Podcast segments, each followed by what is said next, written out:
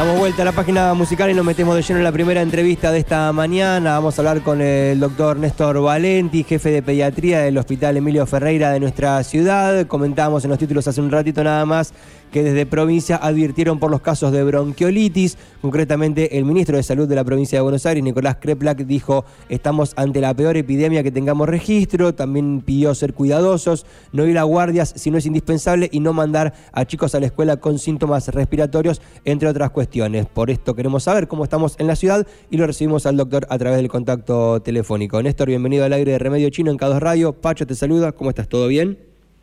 Hola, buenos días Pacho, ¿cómo estás? ¿Todo bien? Sí. Muy bien, muchas gracias por la atención. Eh, en principio, ¿escucha música? ¿Le gusta Tina Turner? ¿Le gustaba Tina Turner o le Sí, sí, sí, escuché, sí, bueno, aparte, bueno, soy músico también, entre ah, otras cosas. Claro, eh, ¿cómo se va a pasar ese detalle, por supuesto? no, no, bueno, pero bueno, Tina Turner ha sido una referente del rock mundial y la verdad, lamentamos su, su pérdida, sinceramente. Bien, bien. Bueno, no quería pasar por alto, justo veníamos a escuchar la canción, era el comentario. No, no, no, vino bien el comentario, sí, como no. bueno, y en relación a la bronquiolitis, doctor, ¿cómo estamos en, en NECO? ¿Estamos eh, tan complicados como parece ser que lo indica el ministro de Salud Provincial o no tanto? Eh, nosotros en este momento en la ciudad este, tenemos algunos casos aislados.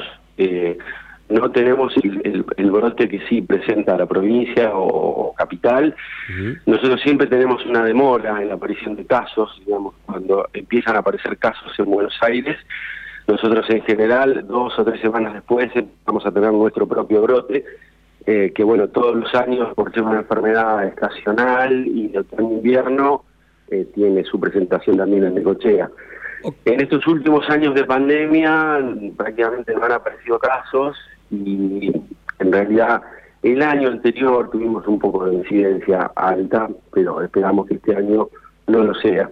Ok, ahora, sabiendo que en general Necochea tiene este suerte de brote, levemente disociadas ¿no? de la Ciudad Autónoma de Buenos Aires o del conurbano bonaerense, digo, dos semanas mencionó recién. ¿Hay alguna forma de contenerlo ese brote? Digo, ¿hay alguna recomendación que se pueda dar para que no se dé de manera intensa? ¿Se lo puede contener de alguna manera o, es medio inevitable, como que en algún momento va a pasar? Y a veces las enfermedades son inevitables. Lo que uno sí debe extremar son los cuidados para que estas enfermedades o no sean tan severas o al menos intentar eh, de alguna forma prevenirlas.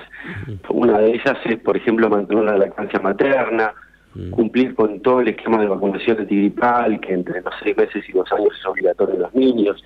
La bronquiolitis es una enfermedad que predomina básicamente en menores de dos años, pero es mucho más severa en menores de un año, o cuando tienen factores de riesgo, pacientes que han sido prematuros, o pacientes con enfermedades crónicas, bueno, hay un montón de situaciones que por ahí hacen que la enfermedad sea un poco más severa y grave también. Bien, entiendo. Y en particular, esto que indicaba el ministro acerca de las guardias y de las escuelas, ¿cuál es la recomendación? ¿Cómo nos manejamos en ese sentido?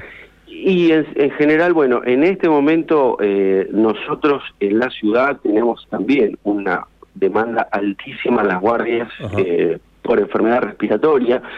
Eh, básicamente es el motivo de consulta más frecuente. Tenemos gran parte de los chicos de edad escolar básicamente enfermos, con cuadros gripales, está circulando el virus de la gripe común, como pasa todos los años. Entonces son chicos que tienen mucho dolor de cabeza, decaimiento, tos y fiebre.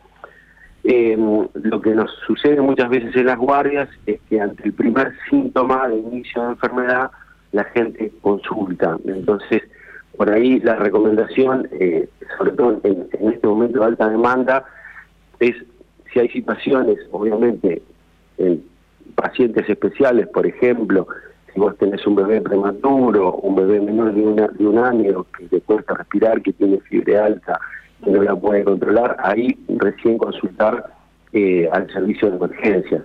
De todas formas, eh, nosotros todos los años vivimos la misma la misma situación en, estos momentos del año. Ok, eh, a ver, la fiebre es como eh, por ahí el punto sobre el cual hay que trabajar, ¿no? Si no hay fiebre, lo recomendable es no asistir a las guardias, por ahí resolverlo con el pediatra de turno o, acercarse a una salita en todo caso. A partir de la fiebre es cuando se recomienda, bueno, estar alerta y dependiendo de cómo vaya la fiebre, recién ahí acudir a una guardia, por lo general se usa ese parámetro. Sí, digamos, la fiebre siempre es un indicador, pero otra de las cosas, eh, sobre todo en, bebés chiquititos o lactantes, mm. es que por ahí o no pueda dormir bien, o esté muy caído, o esté muy irritable, o que vos veas que el bebé está respira como cansado, que lo notás eh, que, está mal, con, con, una cara como de bebé enfermo. Mm. Obviamente que eso siempre son motivos para, para consultar una guardia, más allá que por ahí después el cuadro termine siendo una patología común, pero en ese caso sí conviene valorar eh, a los pacientes.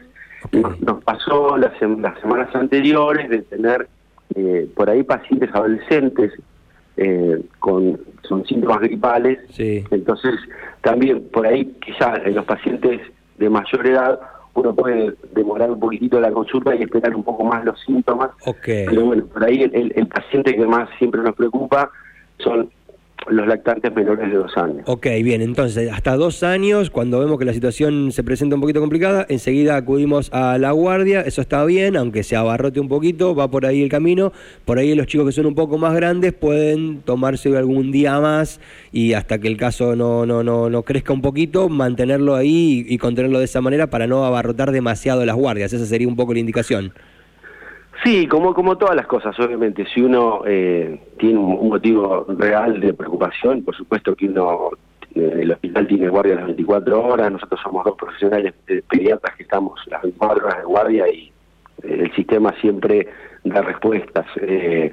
obviamente, si uno hoy concurre a una guardia, uno se da cuenta que siempre hay una, una demora por ahí porque hay mucha gente para atender, también nos pasa que también recibimos otras patologías, los accidentes comunes, eh, traumatismos, eh, cuadros que por ahí no son solo respiratorios. El motivo de consulta más frecuente hoy es el, síntoma respiratorio, básicamente, la tos, la fiebre, los mocos, la dificultad respiratoria por crisis asmática, por ejemplo, que en algunos pacientes también aparece por el cambio climático, por la presencia de enfermedades virales también normales en esta época del año.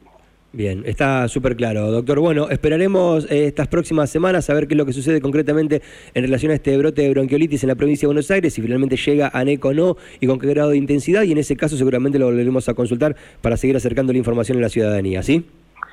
Sí, eh, esperemos que, que, obviamente tengamos una, una demora y que no tengamos tantos casos.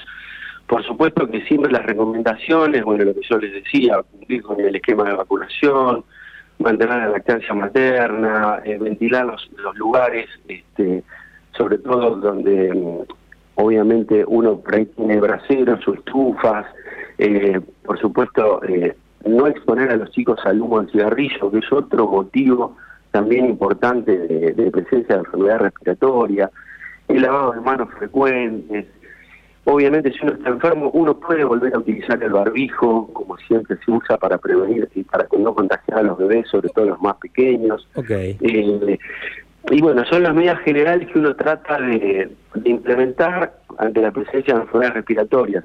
Por supuesto, no concurrir a los jardines o cuando uno tiene síntomas respiratorios importantes. Eh, bueno, las, cosas que tratamos de, siempre de fomentar eh, para no diseminar la enfermedad tan rápido. A veces es inevitable, como pasa con bronquiolitis o con otras enfermedades, que eh, eh, llegan y uno tiene que estar preparado de la mejor forma. Pero bueno, si uno toma estos cuidados individuales, siempre es un poquitito mejor. Excelente, doctor. Muchísimas gracias. Eh. Que tenga muy buen día. Bueno, un abrazo, Pacho, gracias.